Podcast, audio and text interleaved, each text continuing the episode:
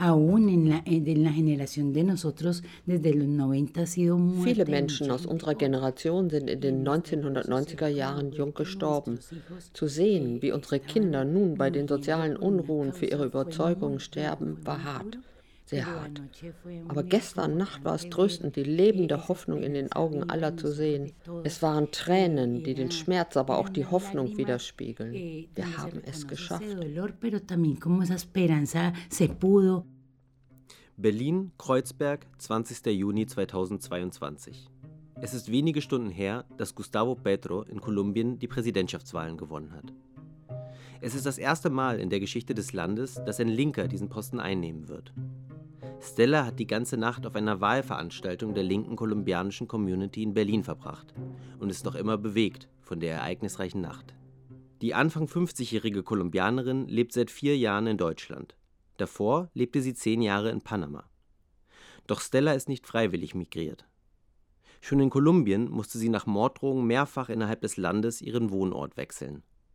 Nach Jahren auf der Flucht in Kolumbien beantragt Stella in Panama Asyl und auch dort wurde sie erneut bedroht.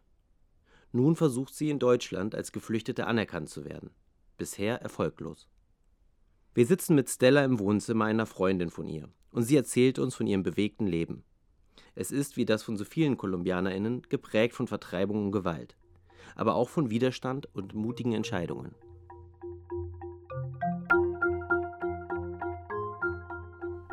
Bevor wir euch mehr von Stella und der Situation in Kolumbien berichten, möchten wir euch erstmal herzlich willkommen heißen zu einer neuen Folge von Ohren auf Lateinamerika, ein Podcast über Hintergründe in Politik, Zivilgesellschaft und Aktivismus in der Region. Für diejenigen, die uns nicht kennen, Ohren auf Lateinamerika ist ein Projekt des Forschungs- und Dokumentationszentrums Chile Lateinamerika, kurz IFDCL. Und unterstützt wird der Podcast von RedakteurInnen der Lateinamerika-Nachrichten. In diesem Fall Tinenis Zanger Montoya und Paul Welch Guerra. In dieser Folge schauen wir gemeinsam mit Stella und anderen Gesprächspartnerinnen nach Kolumbien. Seit mehr als 60 Jahren herrscht in Kolumbien, ja was herrscht eigentlich in Kolumbien? Ein Bürgerkrieg? Ein bewaffneter Konflikt? Mehrere bewaffnete Konflikte? Oder handelt es sich einfach um lokale Angriffe illegaler bewaffneter Gruppen auf einen bestehenden Rechtsstaat? Der Kampf um die Deutungshochheit hierüber ist in Kolumbien mindestens so alt wie der Konflikt selbst. Und dabei geht es um weit mehr als nur eine Begrifflichkeit.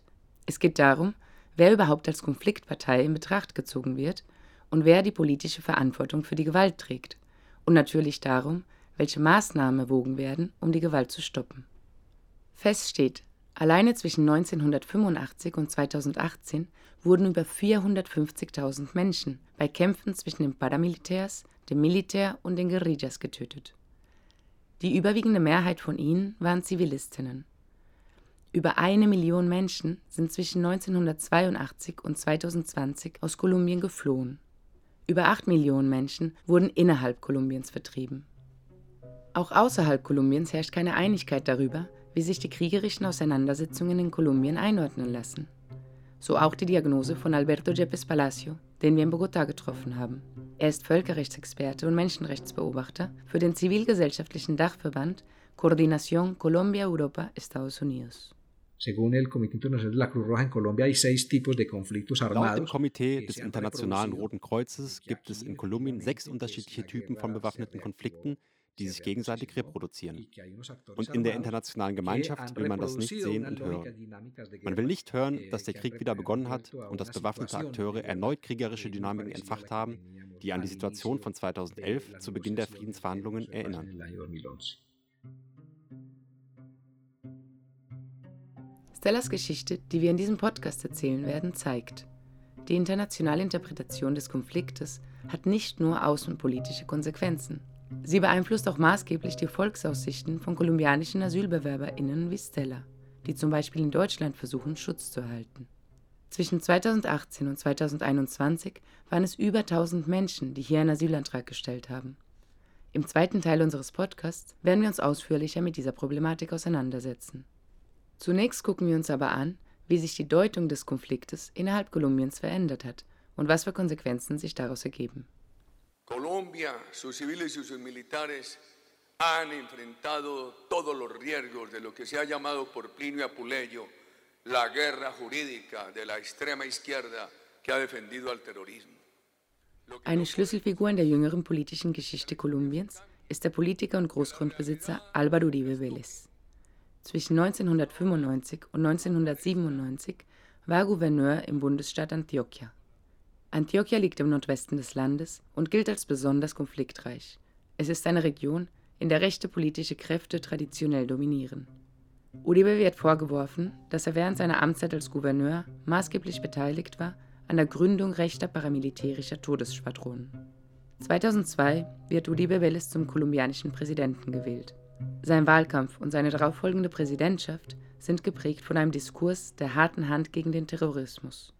Dieser Diskurs reduziert den bewaffneten Konflikt auf eine terroristische Bedrohung durch die marxistische FARC-Guerilla, die versuche, einen rechtmäßigen und demokratischen Staat zu zerstören.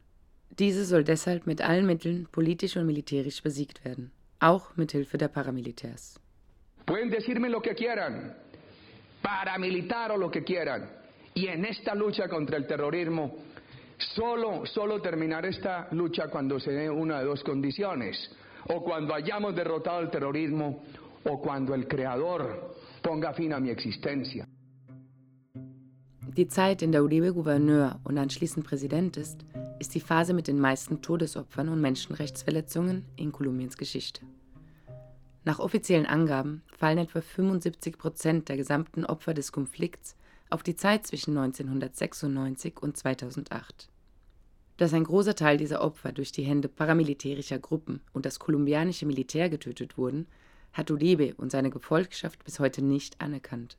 Auch die gut dokumentierten, systematischen Verbindungen zwischen Paramilitarismus und staatlichen Strukturen werden bis heute vehement geleugnet.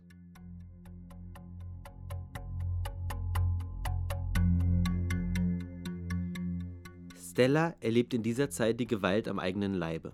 2003 zieht Stella nach Santander de Quilichao, eine ländliche Gemeinde in der Region Cauca. Dort gehört der Kontakt zu den bewaffneten Gruppen zum Alltag. Seit vielen Jahrzehnten ist der Cauca eine der am meisten von Gewalt betroffenen Regionen. Es war sehr gewaltvoll. Oft kam morgens ein Konvoi der Paramilitärs und hat dich beschuldigt, von der Guerilla zu sein. Und abends kam die Guerilla und hat dir das Gegenteil vorgeworfen. Das war so heftig, dass man eigentlich keine andere Wahl hatte, als zu fliehen. Wenn Leute nicht geflohen sind, wurden ihre Angehörigen ermordet oder verschleppt. Die bewaffneten Gruppen haben die Region vollkommen kontrolliert. Ich wurde im Laufe der Jahre von allen bewaffneten Gruppen dort bedroht. Gemeinsam mit Nachbarinnen und Lehrerinnen aus der Region fängt die ehemalige Lehrerin an, Nachmittagsaktivitäten für Jugendliche anzubieten. Es ist ein Versuch, die Jugendlichen von den Rekrutierungsversuchen der bewaffneten Gruppen fernzuhalten. Doch schnell geraten sie damit selbst ins Fadenkreuz der Paramilitärs.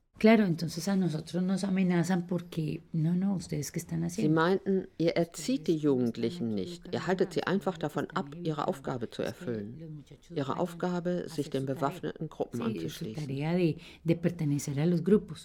Auch die Gruppen an Jugendlichen, die an den Aktivitäten teilnehmen, wird in dieser Zeit immer kleiner. Anfänglich hatten wir eine Gruppe von etwa 15 Kindern und Jugendlichen. Danach kamen nur noch acht, weil sie bedroht, geschlagen, ermordet oder verschleppt worden waren oder weil sie mit ihren Familien geflohen sind. Die Sicherheitslage für Stella, ihre Familie und alle Unterstützerinnen des Jugendprojektes spitzt sich immer weiter zu. Eine Mitarbeiterin des Projektes wird vor der versammelten Gemeinde getötet. Stella wird verprügelt. Die Paramilitärs verordnen in dieser Zeit regelmäßig Ausgangssperren und fordern Stella schließlich auf, ihr Land aufzugeben und zu verschwinden. Stella und ihre Familie bleibt nichts anderes übrig, als 2005 in ihre alte Heimatstadt Cali zu fliehen. Millionen von KolumbianerInnen fliehen in diesen Jahren vor der Gewalt auf dem Land in die großen Städte wie Cali, Medellin oder Bogotá. Dort erwarten sie neue Probleme. Die Menschen mussten neue Viertel in den Städten gründen. Wir nennen sie Invasionen. Die wurden dann immer wieder von staatlichen Sicherheitskräften angegriffen. Sie kommen als Opfer in die Stadt und werden wieder angegriffen und reviktimisiert. durch die öffentliche Hand, durch die Regierung. Für die Jugendlichen ist das natürlich ein sehr aggressives Umfeld. Mein Sohn, der jetzt 26 ist, ist darin groß geworden und das verändert einen. Die wenigsten von ihnen werden von den Behörden als intern Vertriebene anerkannt, eine zwingende Voraussetzung, um staatliche Hilfsmittel zu erhalten. 2006 gründet Stella deshalb mit anderen die Organisation Funda Futuro. Das Ziel, die staatliche Anerkennung interner Vertreibung und die Rückgabe von Ländereien an die betroffenen Personen. Während der Uribe-Regierung werden intern Vertriebene systematisch unsichtbar gemacht. Im November 2008 erklärt der Präsidentschaftsberater José Obdulio Gaviria in einem Vortrag in Washington: Es gab eine terroristische Bedrohung, die nicht bekämpft wurde. Wir haben oft wiederholt, dass es in Kolumbien keinen internen bewaffneten Konflikt gibt. Wir haben keine Vertriebenen, wir haben eine Migration, die größtenteils auf den Paramilitarismus und die Guerilla zurückzuführen ist. Diese Leute sind in die Städte gegangen und leben dort als Migranten. Dazu kommen die Leute, die das Land verlassen haben, die Ober- und Mittelschicht. Im Gegensatz zu vielen gelingt es Stella von den zuständigen Behörden als Opfer interner Vertreibung anerkannt zu werden. Verantwortlich ist hierfür zu dem Zeitpunkt INCODER, das Nationale Institut für ländliche Entwicklung. Doch mit dem Kampf um die Landrückgabe macht sich Stellas Organisation schnell Feinde bei den Gruppen, die sich das Land gewaltvoll angeeignet haben.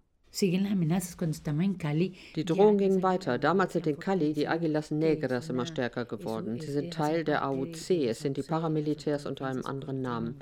Sie nannten ihre Aktivitäten soziale Säuberungen und wir Vertriebene waren für sie der Dreck der Gesellschaft.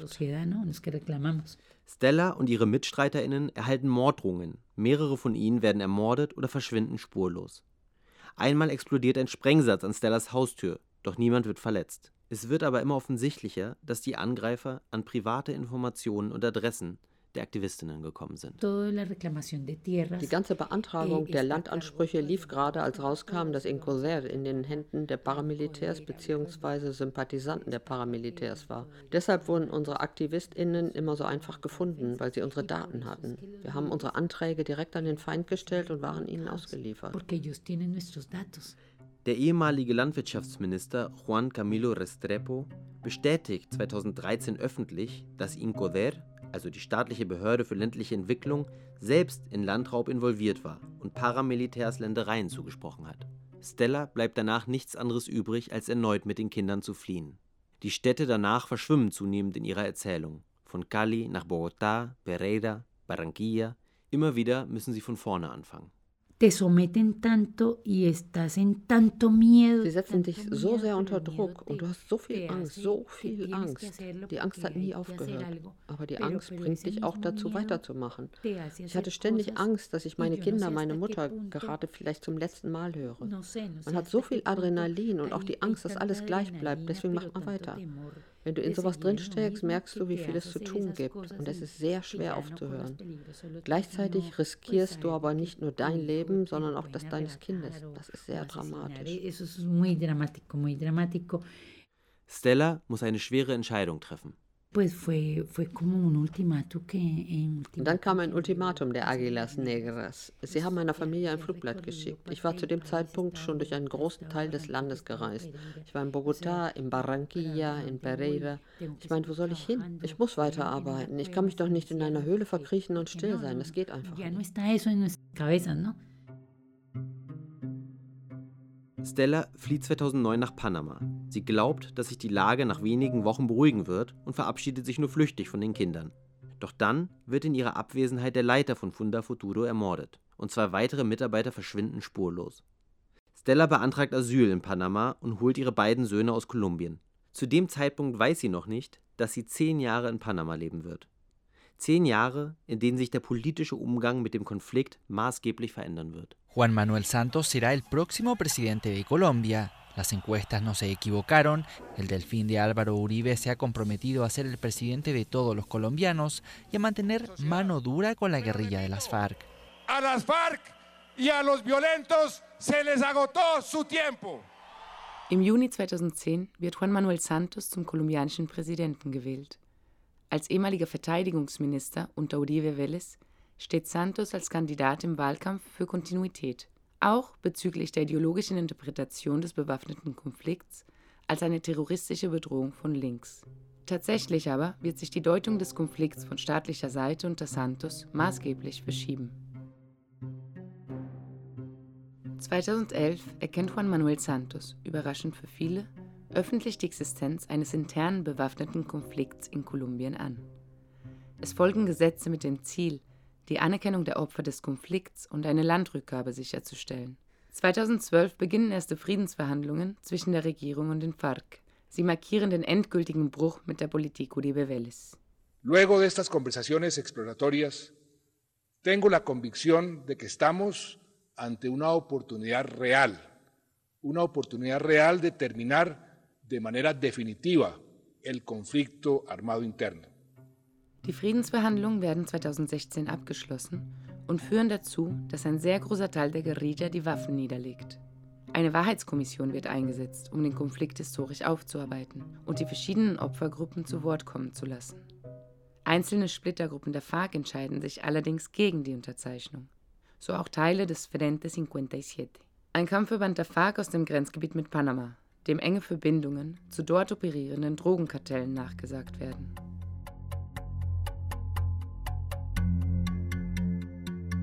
Stella kämpft währenddessen in Panama um ihre Anerkennung als Geflüchtete. Wieder organisiert sie sich dafür politisch und gründet erneut eine Organisation. Diesmal mit anderen kolumbianischen Geflüchteten, die in Panama nicht als solche anerkannt werden. Ihre Kinder versorgt sie derweil mal als Putzfrau, mal als Tellerwäscherin, Köchin oder Spanischlehrerin. Als es gerade scheint, als gelänge es ihrer Familie in Panama City Fuß zu fassen, wird Stellas 15-jähriger Sohn vor der Schule von Unbekannten mit kolumbianischem Akzent bedroht und wiederholt dazu gedrängt, einen Botengang für sie zu erledigen. Ein Mitschüler von ihm verschwindet unter ungeklärten Umständen. Stella ist sich zu diesem Zeitpunkt sicher, es handele sich um FARC-Dissidenten der Frente 57. Sie kann ihn so nach Deutschland zu einem entfernten Verwandten schicken, um ihn in Sicherheit zu bringen.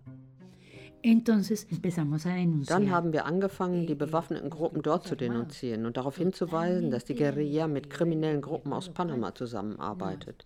Den Behörden hat das aber überhaupt nicht gefallen. Nein, hier, haben sie gesagt und uns ins Gesicht gelacht. So was gibt es hier nicht.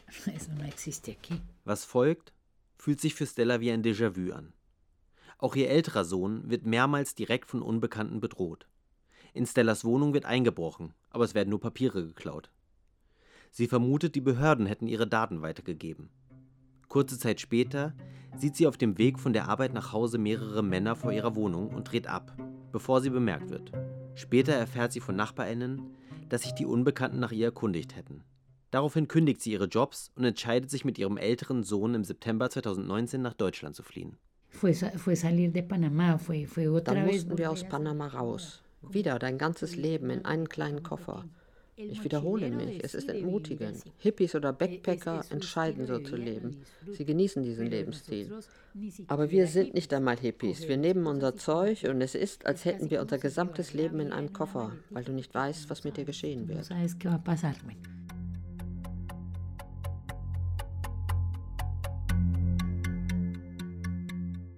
Nicht nur für Stella scheint sich in diesen Jahren die Geschichte zu wiederholen. In Kolumbien gerät der von Santos eingeschlagene Weg der Friedensverhandlungen zunehmend unter Druck. Ein Referendum über den ausgehandelten Friedensvertrag geht zugunsten der Gegnerinnen der Friedensverhandlungen aus. Es muss nachverhandelt werden.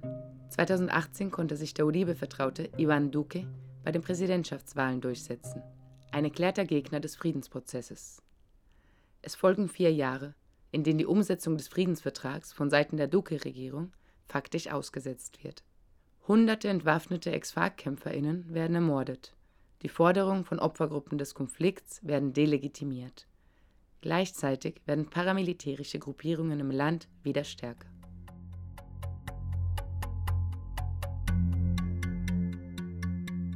Seit mehr als 15 Jahren ist Stella nun auf der Flucht vor bewaffneten Gruppierungen aus ihrem Heimatland. Cauca, Cali, Bogotá, Medellín, Panama und nun Niedersachsen. Sie ist tief erschöpft davon, immer wieder neu anfangen zu müssen, ohne die Sicherheit, an einem Ort bleiben zu können. In der Hoffnung, diesen Zustand hinter sich zu lassen, stellt sie mit ihren beiden Söhnen Anfang 2019 einen Asylantrag bei der Landesaufnahmebehörde Niedersachsen.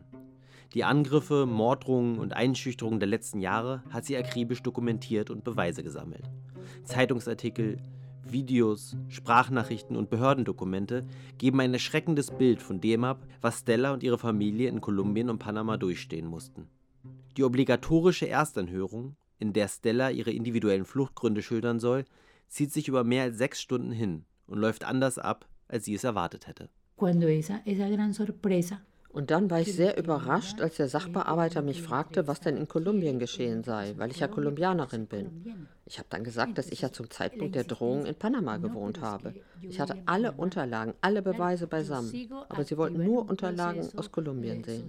Ich habe auch alles in Kolumbien dokumentiert, aber das ist halt schon alt. Ich engagiere mich nach wie vor für Menschenrechte in Kolumbien, aber die Beweise meiner Verfolgung sind zehn Jahre alt, von 2009. Aber der Interviewer wollte nur Informationen über Kolumbien und ich habe mir dann schon gedacht, wenn Sie mich nur zu Kolumbien interviewen wollen, dann habe ich eh keine Chance, weil Sie sagen werden, dass es ein Friedensabkommen gibt. Und Stella wird mit dieser Befürchtung recht behalten. Das deutsche Asylrecht sieht vor, zu prüfen, ob die Antragstellerin gefahrenlos in ihr Herkunftsland zurückkehren könnte. Ob Stella und ihre Söhne in Panama verfolgt werden, spielt für die Entscheidung über ihren Schutzstatus keine Rolle. Daran ändert auch die Tatsache nichts, dass bewaffnete Gruppierungen aus Kolumbien erwiesenermaßen grenzüberschreitend agieren. Trotz der Vielzahl an Beweisen, die Stella hat, um die Verfolgung ihrer Familie in Kolumbien bis 2009 nachzuweisen, lehnt das Bundesamt für Migration und Flüchtlinge ihren Asylantrag in erster Instanz ab. In dem Schreiben vom 5.2.2020 heißt es, es sprechen nunmehr stichhaltige Gründe gegen die Annahme, dass die Antragstellerin bei Rückkehr nach Kolumbien weiterhin befürchten muss, landesweit verfolgt zu werden. Nach Abschluss des Friedensabkommens mit der FARC erfolgte eine weitgehend erfolgreiche Entwaffnung der Guerilla. Diana, die Stella und viele andere KolumbianerInnen im Asylprozess juristisch beraten hat, ist weder von der Ablehnung noch von der Begründung überrascht. Laut Statistik des Bundesamtes für Migration und Flüchtlinge gab es in den Jahren 2021 und 2022 717 Asylanträge von KolumbianerInnen. Nur vier davon wurden anerkannt. Ich habe viele Fälle gesehen und viele Ablehnungsbescheide durchgelesen. In allen scheint Copy und Paste gemacht worden zu sein, obwohl eigentlich jeder Fall individuell analysiert werden müsste. Man merkt, dass es eine politische Positionierung gegenüber Kolumbien gibt. Und viele der Argumente in den Ablehnungsbescheiden lauten, Kolumbien hatte einen Friedensprozess. Kolumbien ist ein sozialer Rechtsstaat. Nach dem Friedensprozess verfügt Kolumbien über Institutionen für den Schutz von Menschenrechten. Hier offenbaren sich laut Diana Parallelen. Es wird geleugnet, was in Kolumbien geschieht. Der Konflikt wird geleugnet. So wie der kolumbianische Staat leugnet auch Deutschland den Konflikt. Von einem Frieden nach dem Friedensabkommen kann in Kolumbien tatsächlich keine Rede sein. Allein im ersten Halbjahr 2022 wurden über 70.000 Menschen innerhalb Kolumbiens vertrieben. Seit dem Abschluss der Friedensverhandlungen in 2016 bis Ende Juli 2022 wurden in Kolumbien 1334 Aktivistinnen und 327 ehemalige FARC-KämpferInnen ermordet. Besonders gefährdet sind Menschen wie Stella, die sich in den Gemeinden politisch gegen den Einfluss der bewaffneten Gruppierungen wehren. Denn die Entwaffnung der FARC bedeutet keineswegs das Ende des Konflikts in Kolumbien. Paramilitärische Gruppen wie die Águilas Negras, der Golf-Clan, Drogenkartelle, die ELN-Guerilla, Splittergruppen der FARC und der Staat selbst waren und sind verantwortlich für Drohungen, Morde, Verfolgung und Vertreibung. Dies wird besonders während der landesweiten Generalstreiks 2020 und 2021 deutlich. Es wird ignoriert, dass man in Kolumbien Angst vor dem Staat hat. Bis zum Ende der Duque-Regierung wurden Demonstrantinnen, soziale Aktivistinnen und soziale Bewegungen verfolgt. Selbstverständlich haben die Leute kein Vertrauen in die staatlichen Institutionen. Aber Deutschland sieht das nicht, versteht das nicht und will das auch nicht verstehen. Es ist eine politische Positionierung, weil es sich um ein befreundetes Land handelt. Zwischen beiden Ländern gibt es Verhandlungen und Wirtschaftsabkommen. Ähnlich kritisch sieht das auch der Menschenrechtsbeobachter und Völkerrechtsexperte Alberto Yepes, den wir euch am Anfang vorgestellt haben. 1.300 líderes asesinados, 1300 ermordete soziale Anführerinnen, 98 Massaker im letzten Jahr, 76.000 intern Vertriebene im letzten Jahr und 56.000 Menschen, die ihre Wohnorte nicht verlassen durften. Die Opfer von Landminen sind von 50 im Jahr 2017 auf 480 in 2021 angestiegen. Das heißt, wir sind zu einem Kriegszustand zurückgekehrt, der an die Zeit vor dem Friedensabkommen erinnert. Aber es scheint, als würden viele Länder der Überzeugung sein, dass die Unterzeichnung eines Abkommens ausreichend war. In dem vom Bundesamt herausgegebenen Entscheiderbrief von Oktober 2021 wird sogar eingeräumt, dass seit 2016 über 400 Menschenrechtsaktivistinnen in Kolumbien ermordet worden seien und staatliche Schutzmaßnahmen die Gewalt bisher nicht eingedämmt hätten. In der Antwort der Bundesregierung von Januar 2022 auf eine kleine Anfrage von Abgeordneten der Fraktion Die Linke zu einem geplanten Militärabkommen zwischen Deutschland und Kolumbien heißt es. Die anhaltend hohe Gewalt und fortdauernde Präsenz illegaler bewaffneter Gruppen in einigen vom Konflikt besonders betroffenen Gebieten bildet nach Auffassung der Bundesregierung die größte Gefahr für eine Konsolidierung des Friedens in Kolumbien. Die weiterhin hohen Opferzahlen belegen, dass die Maßnahmen der kolumbianischen Regierung noch immer nicht ausreichen, um ihren Schutzpflichten gegenüber der Bevölkerung ausreichend wirksam nachzukommen. Das BAMF verweist regelmäßig in ihren Ablehnungsbescheiden auf inländische Fluchtalternativen. In Großstädten wie Bogotá und Medellin würden Verfolgte unbemerkt von ihren Verfolgern leben können. Das gelte besonders dann, wenn die für die Verfolgung verantwortlichen bewaffneten Gruppen keine landesweiten Organisationsstrukturen hätten. Mehrere dokumentierte Urteile der letzten Jahre zeigen, dass Verwaltungsgerichte in Deutschland dieser Argumentation folgen. Für Stella ist die Rückkehr nach Kolumbien allerdings ausgeschlossen. Zu groß sei die Gefahr, wieder in das Fadenkreuz ihrer Verfolger zu geraten.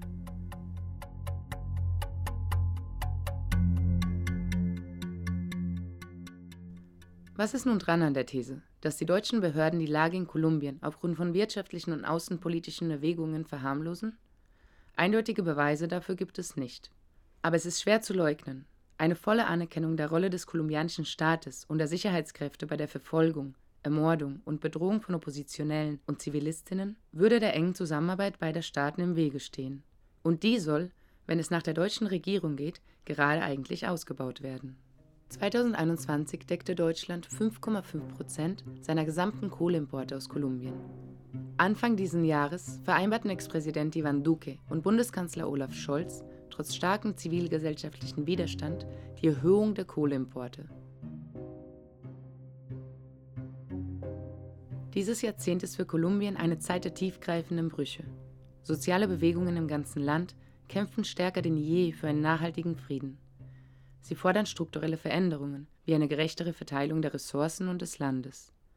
Der Wahlsieg des linken Präsidentschaftskandidaten Gustavo Petro im Juni 2022 ist eine Folge dieser Mobilisierungen.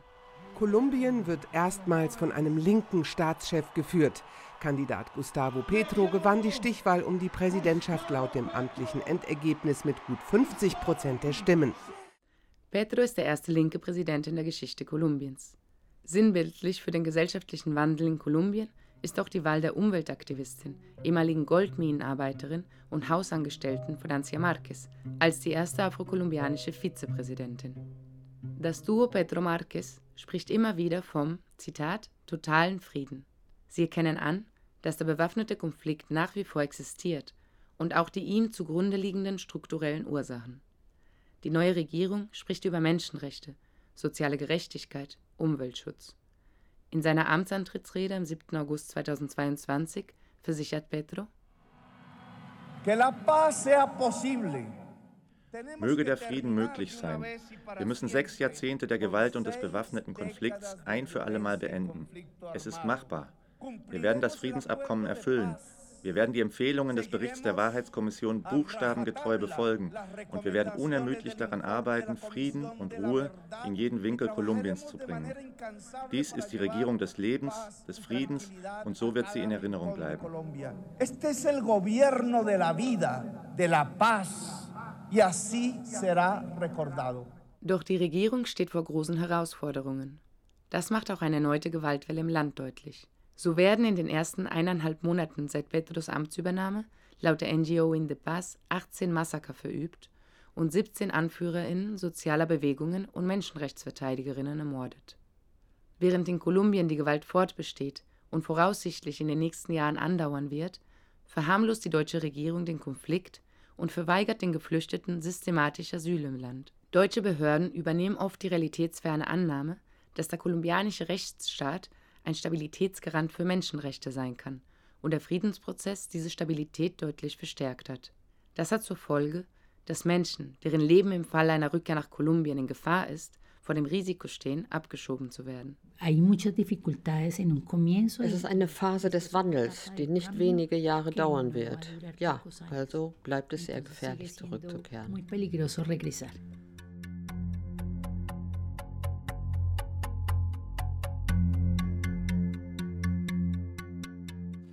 Das war eine neue Folge von Ohren auf Lateinamerika.